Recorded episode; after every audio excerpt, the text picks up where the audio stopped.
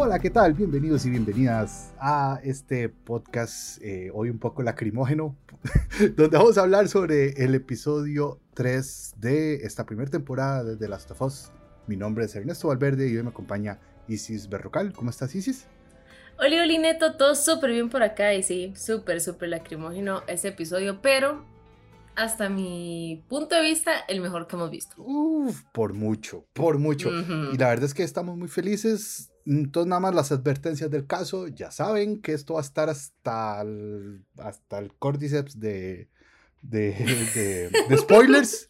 ¿verdad? Vamos a tener muchos spoilers para poder discutirlo, hablarlo. este, y ojalá eh, también les haya gustado, porque si no les gustó por las razones que he visto que no les gusta a la gente, van a pasar un muy mal. Entonces, ni se molesten en escucharnos, al menos en este episodio 3. Entonces, vamos a comenzar de una vez, pero, ¿verdad? No vamos a comenzar, eh, vamos a ir como en el orden del episodio. Volvemos otra vez a estar con, con Joel, ¿verdad? y con, ay, y con Eli. Sí, sí. Tenemos, eh, los tenemos ahí hablando un poco, conversando, viendo a ver qué. Y pasa algo bastante, bastante chiva, que es el hecho cuando ellos dos se separan en la tienda y lo que hace cada uno. ¿Qué te pareció de esa parte? Es muy chiva, digamos, ver a, a Joel como muy en sus cosas, este, porque si lo ponen ahorita, sí se siente más como un Joel contrabandista, o sea, con sus como galetas de cosas que llega, va a buscar y, pues le terminan saqueando porque lleva años ahí. Y el tema de Ellie, digamos, siendo tan, tan intrépida, tan exploradora como, como siempre, o sea, es, es muy Ellie y se ve muy chiva y se hace notar mucho la diferencia que hay como entre uno y el otro respecto a personalidades y así. Entonces es muy chiva, es muy chiva ver eso. ¿Qué te pareció el encuentro? Digamos, cuando Ellie baja a esa especie de sótano y todos decimos, ay, va a haber un zombie, porque ya como recurso, como recurso narrativo se usa mucho, pero está abordado de otra manera. O sea, lo que vemos es a esta niña psicópata jugando ahí un poco, explorando sin miedo hasta que lo mata. A mí eso me gustó mucho para hablar del personaje que es Ellie. Sí, y es curioso porque, digamos, primero, el momento que ella llega y baja y está todo oscuro y no se ve nada, yo digo, ay, me acuerdo cuando esta chamaquita se metía a lugares bien feos, ahí me tocaba llegar, meterme y que hubiera un montón de chasqueadores y yo me quería morir, pero bueno. Mm. Y es muy bonito, o sea, porque, bueno, es muy chiva, porque da como una idea de que, no sé, a mí más que ver como la curiosidad de Ellie, siento que en ese punto, digamos, escuchar al zombie fue horrible. Yo juraba que iba a aparecer a la par. Pero ya en el momento donde ella lo encuentra y, por ejemplo, se queda viendo así como tan detenidamente, explorándolo y todo, y le hace la herida para ver en realidad qué tiene adentro, se me hace más como un tema de que, o sea, ella aún siente como cierto grado hasta de miedo de que, y qué si no soy tan inmune, y qué si tal vez este solamente es una etapa y al tiempo ya voy a estar así, porque es como entre una curiosidad como, como extraña. O sea, no sé, como simplemente, ay, quiero ver qué hay. O sea, la cara de ella y todo se ve como muy, muy extraño. La, la forma en la que ella lo hace sentir a uno en esa escena. Y simplemente como llega y, y ve todo lo que hay en la cabeza, que es puro, puro micelio, o sea, ya casi que cero materia cerebral ahí. Y simplemente, no sé si el miedo, yo siento que sí, tal vez del miedo de ella ver que, que en qué se podría convertir, o sea, y como dejar la idea ahí es donde lo mata. Es muy raro. Sí, a mí, a mí, o sea, me, me gustó mucho eso, ¿verdad? y, luego era al, al, al, yo ahí escondiendo el chopo, ¿verdad? Luego ellos se van caminando, caminan por esta calle sota que hay, van por ahí, descubren como esta especie de, de, fosa común, ¿verdad? Como para que y ya vaya descubriendo cómo es este mundo real.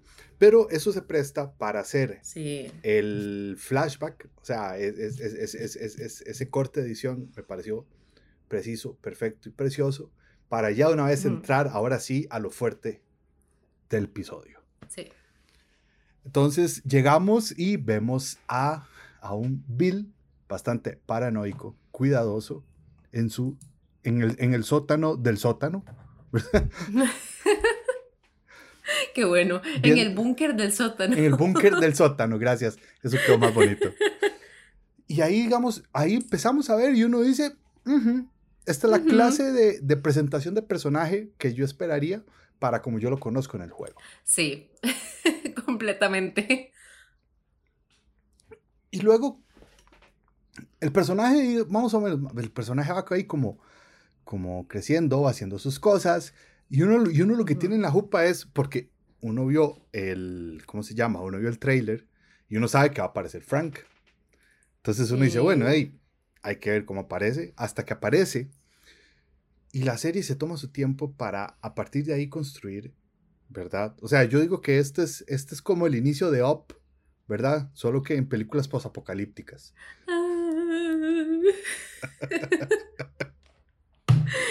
Uy, es que, bueno, primero sí, o sea, la introducción de Bill es perfecta. ¿Por qué? Porque te da una sensación muy Bill, el, de, el del juego, el que era así como muy, muy raro, muy solo, muy... O sea, desde el momento en que llega y ya hay como completo silencio y sale con, con el arma y ve que no, que no hay nadie, y empieza a llegar y saquear y todo feliz y el hombre está viviendo su sueño, es el mejor día de su vida y yo sí me lo imaginaba así. el día que, que, pasó todo eso, sí me lo imaginaba así. Entonces fue muy chida. Yo vieras que no me vi el, el tráiler al final de, de este episodio porque yo decía, quiero terminar sorprendiéndome. Quiero que sea un episodio que me sorprenda porque sí, me dijeron este episodio va a estar muy bueno, tiene una historia muy bonita y yo decía, ok, voy a esperar a que esto me sorprenda. Y no, o sea, no es para menos. La forma en la que encuentra a, a Frank, la forma en la que e, es muy curioso ver cómo al principio es como todo precavido, pero a la vez se le ve como una cara de que está feliz, porque ya han pasado, si no estoy mal, cuatro años de que comenzó el tema de, de la pandemia por Cordyceps. Y, todo, todo ese tiempo estuvo solo lo único que veía en las cámaras eran zombies hasta que llegó Frank. Y era como entre ese sentimiento de sé que está feliz porque está viendo otro ser humano que no está infectado. Pero era ese miedo que uno se espera de, pues, de un mundo donde en cualquier momento te aparece un bicho. O cualquiera puede estar infectado. ¿Te, te, imaginas eso, verdad? Como estar de repente cuatro años solo sin poder hablarle a nadie más que uno mismo y tratar de no volverse loco o loca qué hora más fea. Eh, y hecho que eso estaba pensando yo, porque digamos, en lo que él iba como haciendo cosas y haciendo las trampas que estaban mostrando, yo decía, ok, el primer día él se veía feliz y como que, ay, sí, todo bien y todo perfecto, pero digo, wow, cuatro años donde lo único que puedes ver y tu única diversión es ver zombies muriendo en tus trampas y no puedes hablar con nadie, ni, o sea, porque ni siquiera trataba de contactar a gente por radio podía hacer eso, pero ni eso trataba. Entonces, era muy, o sea, sí daba ese sentimiento y me gusta que lograron captar eso, con cuando al pasar de los años y ver cómo él hace trampas y cosas, como que a pesar de que parecía que no le afectaba esa soledad, como que sí estaba presente y mucho. Sí, es es curioso, hoy por cierto estaba viendo que supuestamente al final, digamos, en, la primera vez que hicieron un montaje de todo el material que había, eh, casi quedaba para dos horas de episodio. Wow. Al fin, imagínate, o sea, bueno, yo no hubiera aguantado dos horas de, de, llorar y sufrir. O, no. O no, no soy tan masoquista. Ajá. Pero entonces, em, luego viene el encuentro con ellos y y cómo poco a poco en los detalles es donde se va dando eh, eh, como esta conexión, ¿verdad? Primero, este, donde se baña, le prepara él, eh, le lleva la ropa, le prepara la, comida que seguro él siempre se hace, y luego todo lo, todo lo que sea con el piano. Todo es como, como, como muy bonito, como muy, muy emotivo. Sí, es que es eso, es muy emotivo. ¿Por qué? Porque digamos, al principio tal vez alguien puede llegar y decir, ay no, es que se ve que él no quiere tener a tener a, Frank cerca y le da miedo y todo, y evidentemente pues al principio te da miedo, te vas literalmente por lo menos cuatro años sin ver otro ser humano. Va a ser normal en cualquier caso. Pero desde la escena, como dices vos, o sea, desde que llega y le entrega la ropa, desde que lo ve como explorando la casa, este... O sea, la reacción de Frank para mí al comer fue demasiado linda. Entre demasiado linda y demasiado... Y demasiado triste porque yo digo, o sea, uno lo puede ver como una comida normal, pero estás hablando que han pasado cuatro años desde que ciudades han sido bombardeadas, has tenido que pelear contra zombies, probablemente llevas todo ese tiempo sin ver carne, ni verduras, ni arroz, ni nada, y de repente te encuentras una casa súper bonita, este, súper segura, donde te dan conejo, te dan verduras, te dan arroz, y obviamente, o sea, vos no te lo crees, o sea, no te lo crees. Y con el tema del, del piano, también es muy lindo porque se nota mucho como hasta cierto punto, como el, como el, dolor de Bill y como muchas cosas que lleva adentro de ese miedo de que he estado tanto tiempo solo que me da miedo tener que otra vez como estar con gente y socializar y lo que sea referente a no estar solo también hay algo muy curioso porque en el juego nosotros conocemos todo por cartas, si es que sacamos el rato para leerlas. ¿verdad? Yo se la leía todas. sí, sí, o sea, hay, hay, veces, o hay juegos en los que uno quiere leer toda la información y hay otros en los que uno realmente le vale. Sí, o, sí, o, uno solo lo lee porque tal vez hay un password por ahí escondido de alguna puerta, no sé. Pero en el juego claramente se entiende, sin decirlo, que la relación entre Bill y Frank, ¿verdad? Es afectiva. Sí. Y bueno, ya después iremos a ver cómo se resuelven las resoluciones en cada parte. De hecho, que creo que hay una parte del juego donde Ellie le pregunta a algo a Joel y Joel le dice que Frank era la pareja de, ah, de, Bill. pero que se suicidó. Sí, sí, sí, sí. Ok, gracias. Pero entonces, eh, o sea, se, maneja, pero no tan abiertamente. Pero aquí es que aquí, eh, de los productores, guionistas, directores, todo el mundo dijo, mae, Estamos en HBO. el corazón. Estamos en HBO. Vamos a mostrar eh, esta relación como es. Y yo creo que se aprovecha mucho, ¿verdad? Para aprovechar esto. Es, y si lo ponemos a pensar, tanto, digamos, como que en todo el juego, como con lo que llevamos de serie, es el único momento en el que vemos una relación avanzar, sostenerse y terminar, digámoslo así, sanamente. Pero, o sea, ese primer momento de, de ellos dos juntos es demasiado chiva y a mí me alegra mucho la manera en que, o sea, primero que lo hayan decidido mostrar y luego cómo lo, cómo, lo presentan. Sí, porque es como muy, muy llenador y es muy bonito. O sea, porque siento que a veces es muy difícil y complica mucho el tema de, de lo que es este, relaciones en mundos posapocalípticos, en especial con lo que son zombies. Cuesta mucho ver que alguna pareja funcione bien en, cosas de zombies. En The Walking Dead no muchas funcionaron bien. En Guerra Mundial Z, digamos, di, es una película, pero tal vez este lo deja muy de lado. Ajá, completamente. Ah, y en este eh, caso. Nada más, hay una serie que nadie, que nadie vio, que a mí me encanta, que se llama Sea Nation. O sea, como Nación Z. Y ahí hay cosas muy chivas en cuanto a relaciones y personajes bastante, bastante chivas. Pero bueno, eso es, eso es otra cosa. Va a tener que, que verla después. Pero o sea, es increíble cómo pueden desarrollar una, una relación aquí tan bien hecha, o sea, porque no te quitan para nada el contexto de que siguen habiendo zombies, no te quitan para nada el contexto de que sigue habiendo peligro, pero aún así, este, digamos, una persona que es tan, tan sola y que en ese momento y como el mismo Bill decía, nunca sentía miedo, simplemente estaba como ahí viviendo, sobreviviendo y ya, este, podía descubrir, aún en un mundo así, que quería proteger algo y quería de verdad tener algo lindo, a pesar de todo el contexto. Entonces es muy bonito. Sí, yo creo que ellos aprovechan esto para, o sea, aprovechan esta historia para darnos esta versión. Algo muy curioso es que después de este primer encuentro de ellos, la siguiente escena es donde uno ve como que ellos están discutiendo. Para los que habíamos jugado el juego, sabíamos que ellos dos habían tenido una discusión fuerte y que Frank prefería haberse ido y jugársela a seguir con este paranoico.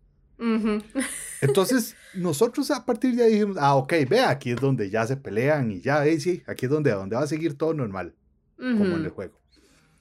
Pero de repente es una discusión, más una discusión de pareja normal, que yo quiero pintar la casa, que no, que para que arriesgarnos, que tenemos que hacer esto, que no, que arreglemos aquí, aquí y allá, porque es bonito, porque los detalles, porque no sé qué, mi amor, te quiero y la cosa. Y es como, y uno dice, suave, esto no es lo que pasa.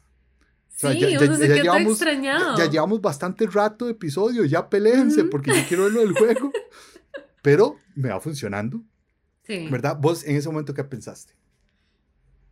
Yo también pensaba como que ya en ese momento Frank se iba a ir, nos iban a dar con alguna escena de Frank llegando a algún lado, siendo infectado y que obviamente pues ahí se iba a suicidar y íbamos como llegar, íbamos a llegar donde Bill, íbamos a encontrar este, alguna carta, por ejemplo, de Frank por ahí o así.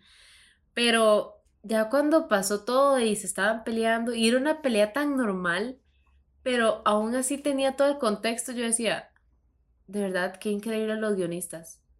O sea, poder hacer algo tan bueno, tan, o sea, como normal, pero que metido en el contexto, o no, de verdad, o sea, lo tiene completamente, o sea, así inmerso en el contexto de, la serie, pero así completamente inmerso. Y luego nos da paso a conocer la única interacción que tienen Bill y Joe, que es una escena demasiado tensa. Porque mientras Tess y Frank están enamorados, hablándose, compartiendo, es una hora como que uno dice, madre, pero es este mundo de mierda. Sea un poquito más, este, más maliciosos, ¿verdad?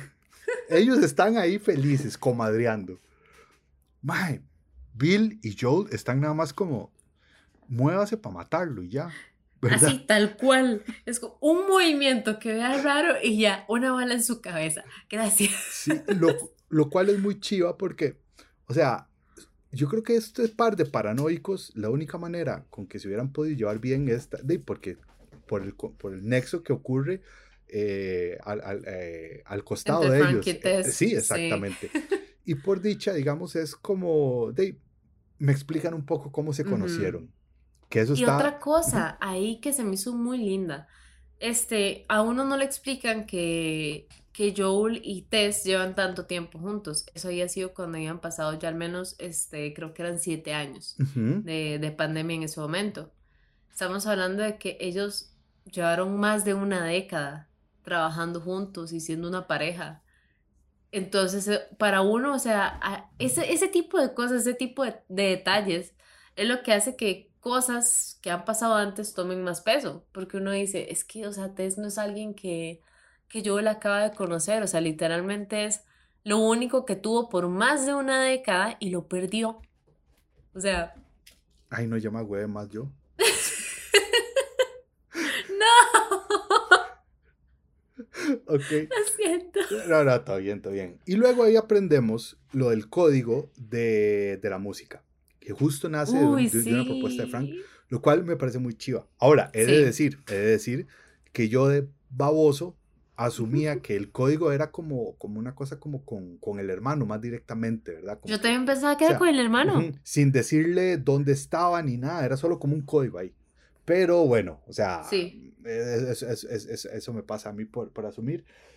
Pero ya, o sea, donde se establece ese código uno dice, ah, mira, o sea, todo, todo se está como conectando bonito en esto. Sí, sí. Ok. Después de eso, nos vamos ya a la, como a la escena de acción del capítulo, que es de repente donde estos saqueadores intentan y uno dice, ok, por lo menos voy a tener un momento de ver las trampas que pone Bill, que eran bastantes hijueputas, esas, sí. esas trampas, hueputa cólera me daba cuando uno, ¿verdad? Y es, y es, bastante, eh, bastante chiva esa escena, ¿verdad? Porque desde, desde, desde el inicio, que, o sea, como que eh, la comenzamos con saqueadores y luego nos vamos con Frank y todo desde el punto de vista de Frank, porque Bill está como loco volando bala, ¿verdad? Protegiendo lo suyo. Este, todo muy chivo ahí. Y es que desde el principio, digamos, ya cuando... E, era algo que tal vez se esperaba porque el mismo Joe le dijo, este, está cerca no te mucho más tiempo, ya se está empezando a corroer.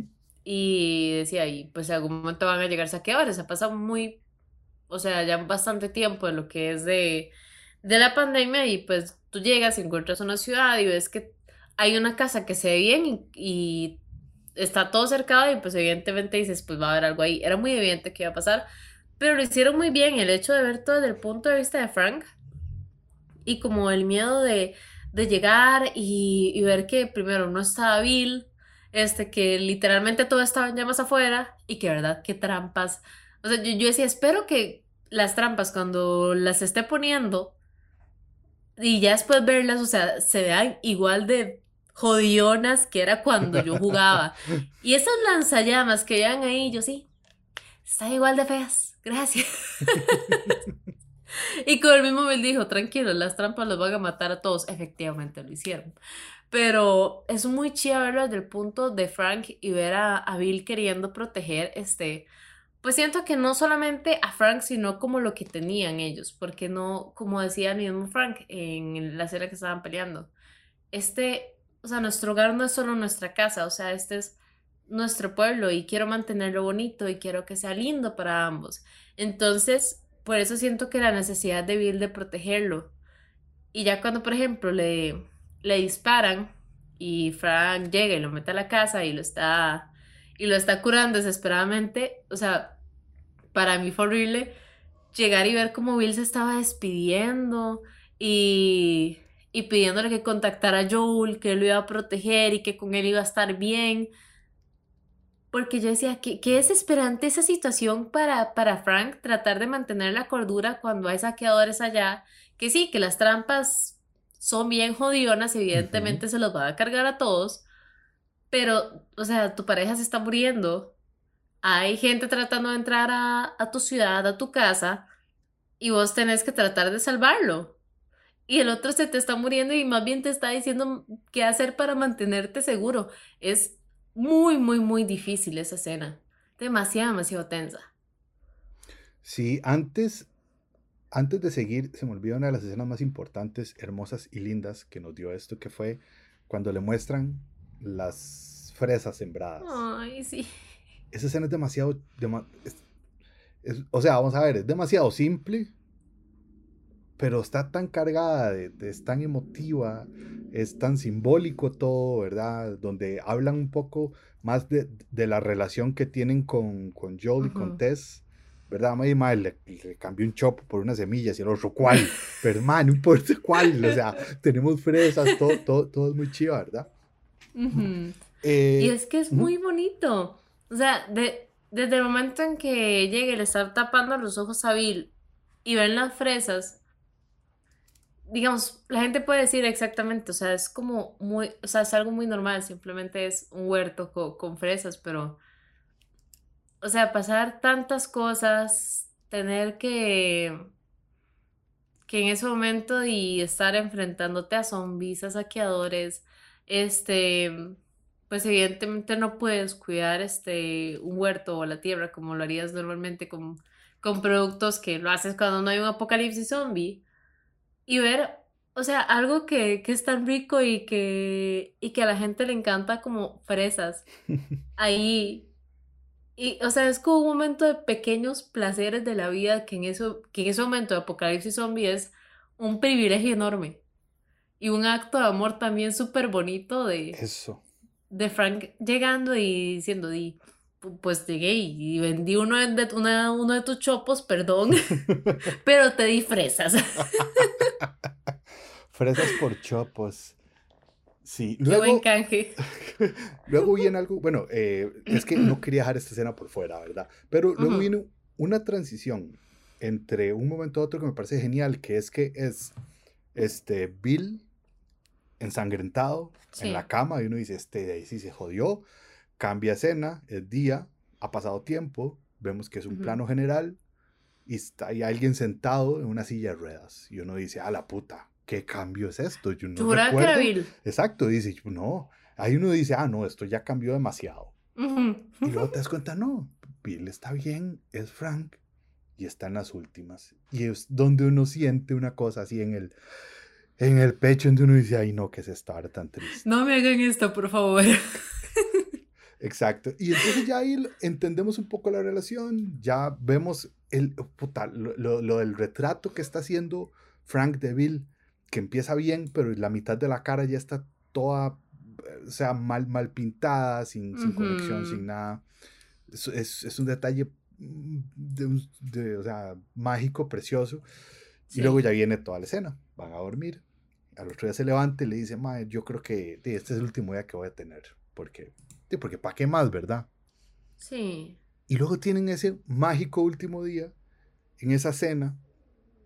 Y de ahí, pues, deciden cometer eso. A este punto, yo todavía, vamos a ver, antes de que se tomaran el vino, yo todavía decía, bueno, Frank se va, o sea, eh, Bill va a dejar que Frank se muera y, y, él va a ser un amargado para cuando lleguen los otros, ¿verdad? Y no. Y no. Y no me molesta para nada. No, a mí tampoco. Fue perfecto. Fue perfecto. Fue increíblemente perfecto. Fue perfecto porque hay algo, o sea, si la gente quería tener los chistes de la relación entre Bill y Ellie, ¿verdad? Y lo chocante que eran y lo... De repente es como, vas a sacrificar la magia y la fuerza que, que se ha construido hasta este punto. ¿Solo por eso?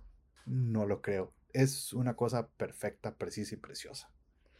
Y es que todo, o sea, desde el momento donde está Frank en la silla de ruedas y este, está pintando y uno ve que pues ya, ya no tiene, o sea, ni siquiera buen pulso para poder hacerlo y que se ve súper demacrado y súper en las últimas, que ni siquiera es capaz de ponerse de pie.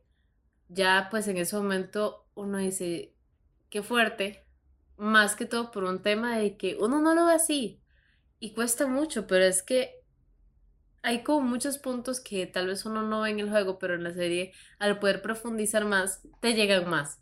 Como es el caso de que él decía, este, dime qué doctor vamos a encontrar. O sea, ¿qué doctor vamos a hacer venir?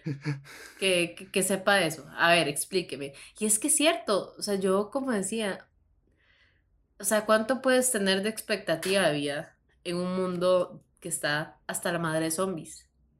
Donde en muy pocos lugares te encuentras doctores, en muy pocos lugares te encuentras tratamientos u hospitales que te vayan a servir. Y además, o sea, ¿por qué vas a dejar tu casa y, o tu lugar que es hiper mega seguro, donde tienes todo lo que ocupas, para llegar y aventurarte a encontrar un hospital, a ver cuánto tiempo te queda y si tienen para, para, ¿cómo se llama? Para atenderte. Y otra cosa muy chiva, este, él decía algo de un tipo que iba con máquinas de tomografías. Ajá, ajá, sí. Cosa que es muy cool. Se me hizo muy cool. O sea, yo nada más imaginaba a alguien ahí con una camionetita y con una cosa para hacer tomografías portátil por ahí. Y digamos, ahí ayudándole a la gente, cobrándoles algo, no sé. Y yo decía, ok, qué, qué cool. Está, está interesante poner ese escenario. Pero, o sea, el tema de de cómo él, él decide eso y se lo comunica a Frank es muy lindo y a la vez uno trata de entenderlo porque sí, o sea, él está sufriendo un montón. No lo dicen, pero probablemente lo que tenía tal vez algún tipo de cáncer o algo así. Entonces él está sufriendo un montón, no tiene el tratamiento adecuado, quién sabe cuánto tiempo lleva así, porque ya se ve bastante grande. Y él lo que quería simplemente era tener otro día bonito. Otro día muy lindo, donde ellos se casaran, donde la pasaran bien, donde, donde comieran algo delicioso y, y vieran su casa bonita. Y es de esa cosa, de esas cosas que te digo, o sea, pequeños placeres que tal vez a uno no le parezcan así como súper importantes en este contexto, pero para ese momento, o sea, y eso es, o sea, algo inimaginable hay algo muy curioso, o sea, qué privilegio es el poder decidir cómo es tu último día en un mundo donde hay saqueadores, hay hongos que caminan y te comen, o sea, hay demasiadas cosas. Ah. es que es eso.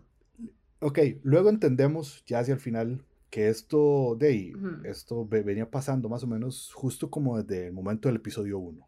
¿Cuánto tiempo habrá pasado? ¿Una semana, dos semanas, semana y media máximo? ¿Verdad? Porque cuando llegan, inclusive la comida tampoco está tan podrida, ¿verdad? Todo está como empolvado, pero, pero no está como tan podrido.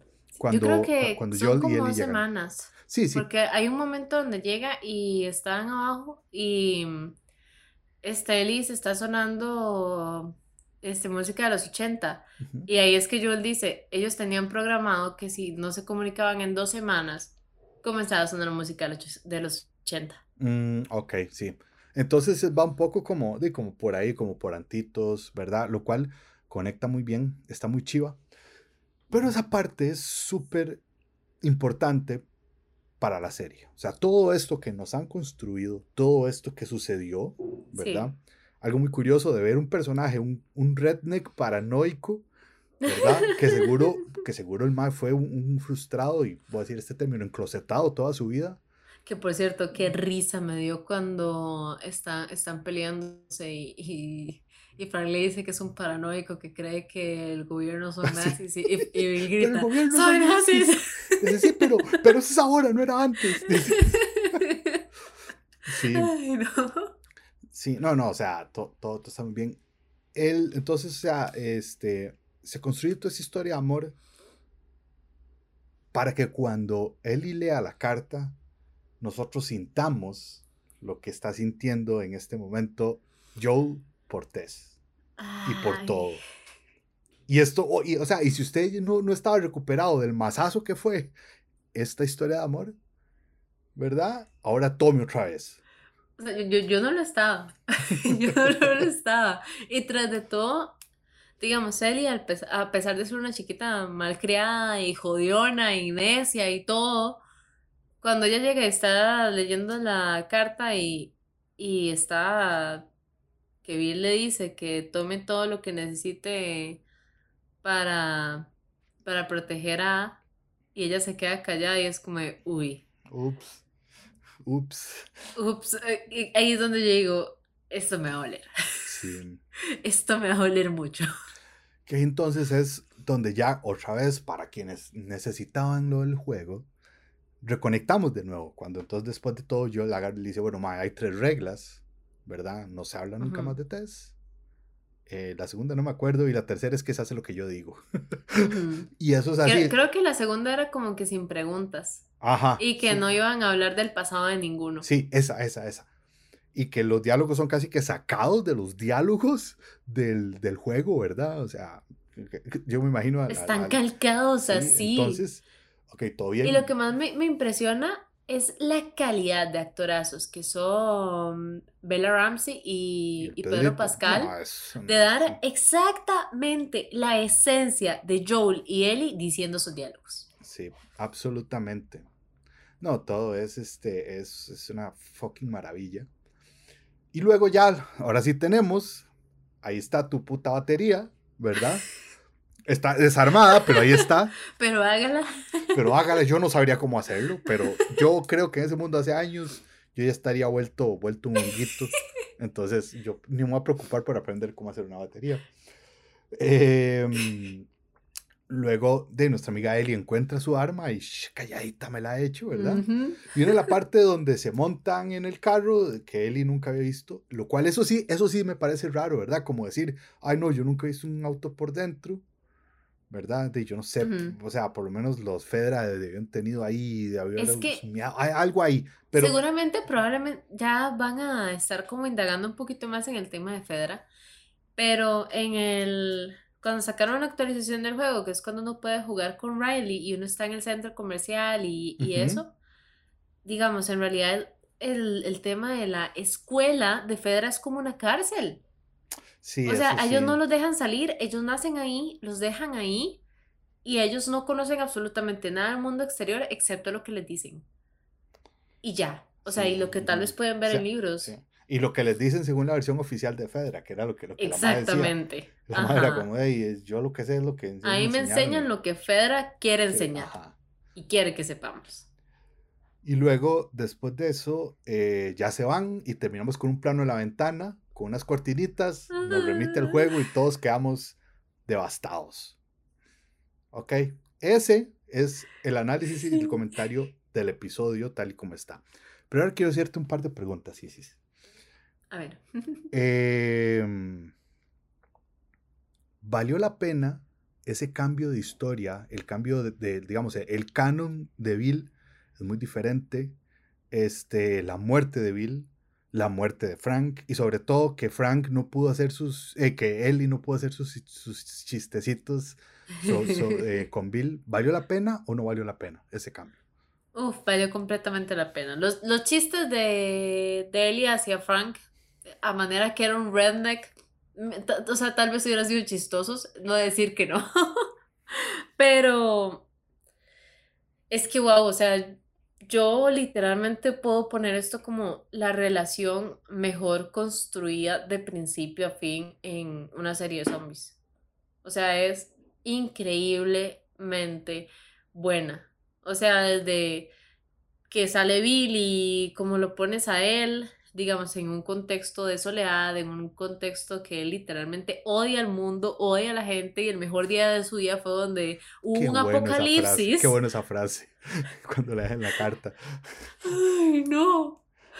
Y eh, justo, justo eso iba a ir, de hecho, cuando, digamos, como termina todo y... Y ya cuando se toman el vino y es como de, este, mirad, y eso ya tenía pastillas y yo sé.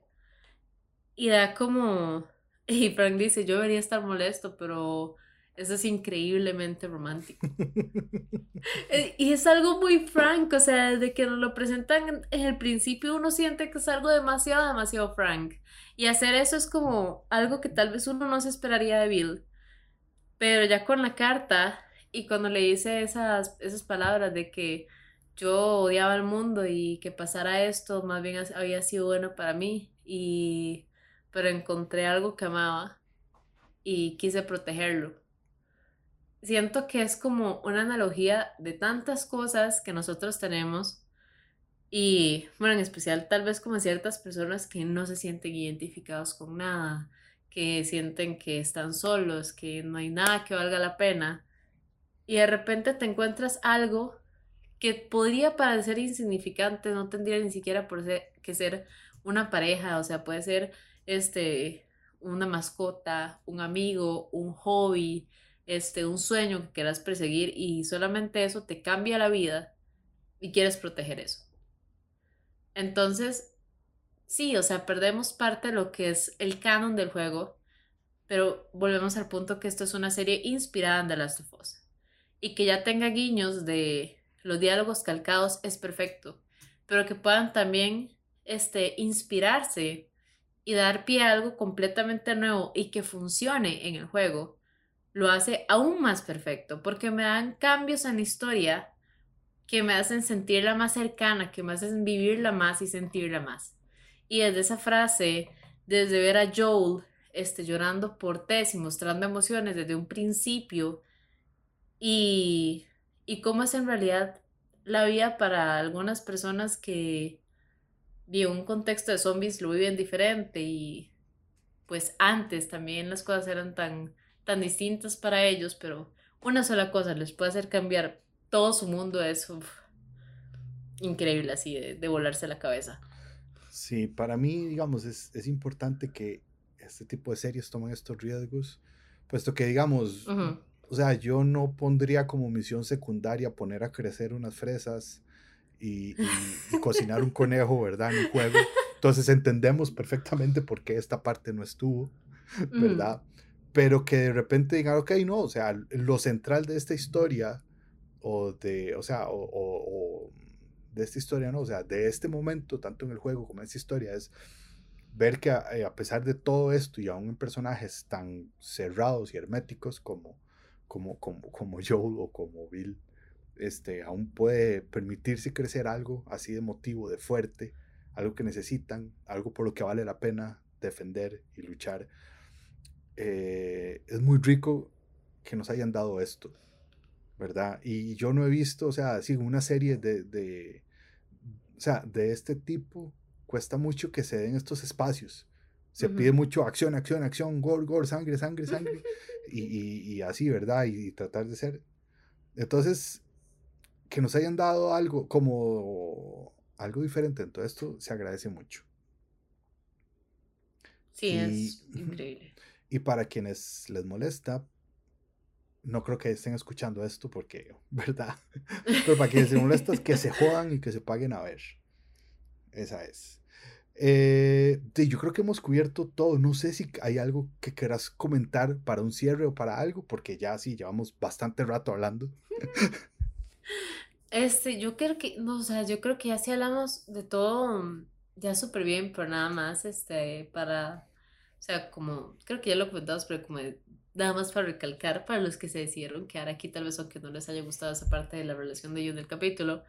Como digo en el juego, y si ustedes buscan en la wiki, por ejemplo, el personaje de Frank y el personaje de, de Bill del juego, ahí le dicen a uno que, que ellos eran pareja. Y eso está desde hace años así. Entonces no es algo sacado de la manga, no es inclusión forzada, no es, que, ay, es que un, el HBO hizo un, Netflix, no, o sea, eso ya estaba así. Hizo un Netflix, qué raro suena eso. es que a veces Netflix se pasa un poco con eso, la verdad. Pero, digamos, está completamente canónico esa parte, o sea, ya estaba el hecho de que ellos eran pareja, pero pues no te lo ponían tanto así como tan explícitamente.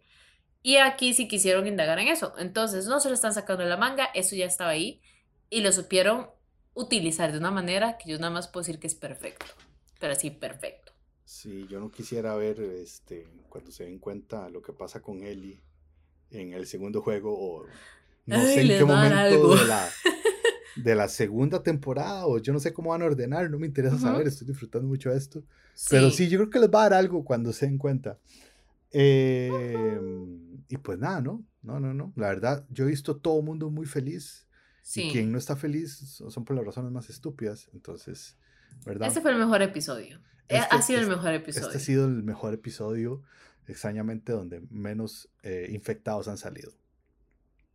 Pero bueno, lo que, lo, lo, lo, que, lo, que ha, lo que ha dicho este Neil Druckmann es que esta vara no se trata sobre infectados, no es sobre los muertos, es sobre los vivos y lo que son capaces de hacer por, por lo que andan buscando, ¿verdad? Entonces creo que este refleja realmente la esencia de lo que significan estos juegos de Last of Us, creo. Sí. Sí, volvemos a lo mismo con eso, o sea, la ambientación es perfecta, Pedro Pascal y Bella Ramsey hacen un trabajo, o sea, por encima de lo increíble, o sea, de largo, de largo, han sido para mí los mejores actores que han salido en una en un live action de, algún videojuego, además de Henry Cavill en The Witcher, que también, o sea, pero Henry Cavill también es, es un actorazo. Sí, pero, nada más ahí es el casting y la imagen, porque la adaptación de Witcher es un desastre. ah, sí. sí, ok, ok. Completamente. Listo, listo, listo. a lo que Henry Cavill hace, lo mejor con lo que tiene. Sí, Y en sí el personaje a él le queda bien hasta ahí. Pero es que, o sea, Pedro Pascal y Bella Ramsey, o sea, están literalmente entre ellos dándole vida al juego. Y además de eso, recalcar, no, no sé el nombre de los actores que hicieron de Billy y Frank, pero también, o sea, las, las actuaciones de ellos fueron impecables, o sea, parece impecables. Los actores son Nick Offerman y Murray Bartlett, que por cierto, yo estaba muy nervioso porque pensé que iban a poner a un Nick Offerman así como, como, un, como un preppy, esos, esas personas que preparan como, como un preppy todo paranoico y todo así, yo dije, ah, yo, o sea, yo me imaginé que iba a ser una vara muy parecida al, juego. Sabes que tener hasta un sombrero de aluminio y... Sí, sí, sí. Y yo, o sea, y este más muy bueno. Y, o sea, realmente qué dicha que aprovecharon este casting, por Dios, porque le sacaron el jugo. Demasiado. Completamente. Ok, bueno. Eh, yo ya por este lado me despido, la verdad, muchas gracias. Estoy disfrutando mucho de Last of Us, estoy disfrutando mucho de estos, de estos podcasts post episodio, ¿verdad? Y pues nada, yo, eh, de nada, muchas gracias. Isis, despedite. Gente, no, muchísimas gracias. Espero que estén disfrutando mucho de estos podcasts, hablando de los episodios semana a semana y también de la serie. Ahí pueden estar comentándonos en Instagram qué tal, qué tal están viendo, qué les está pareciendo, qué les está gustando. Así que, verdad, muchas gracias por estar escuchándonos acá. Y de mi parte, pues nos vemos en el siguiente podcast del episodio 4. Vamos a ver, episodio 4, ahora sí. Ay, tengo miedo. muchas gracias y chaito. bye bye.